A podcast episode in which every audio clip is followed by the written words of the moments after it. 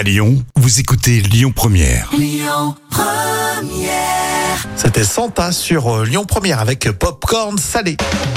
Un petit peu de science naturelle dans l'instant culture, comme toujours, hein, c'est pour épater vos collègues avec Professeur Jam. Oui. Alors vous connaissez les, généralement les ponts, ils sont faits en béton euh, pour traverser avec euh, les voitures, les trains, etc. Ils sont faits aussi euh, de fer et d'acier.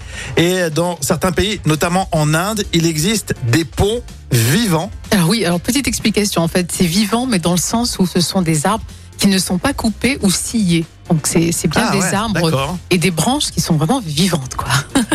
et en effet, les habitants de la région de Meghalaya cultivent des ponts vivants depuis 700 ans. Mais il faut comment cette histoire? Ça marche comment? Alors, ils utilisent une variété d'arbres caoutchouteux qui possèdent de nombreuses Ah ouais. racines solides et faciles à manipuler.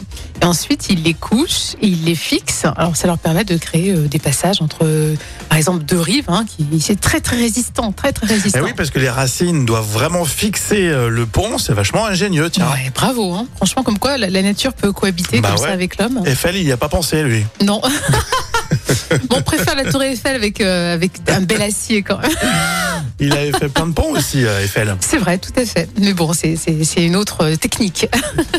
Jamie Rockway pour continuer et euh, les moments cultes de la télé tout à l'heure avec Edouard Baird en total impro en présentation de la météo.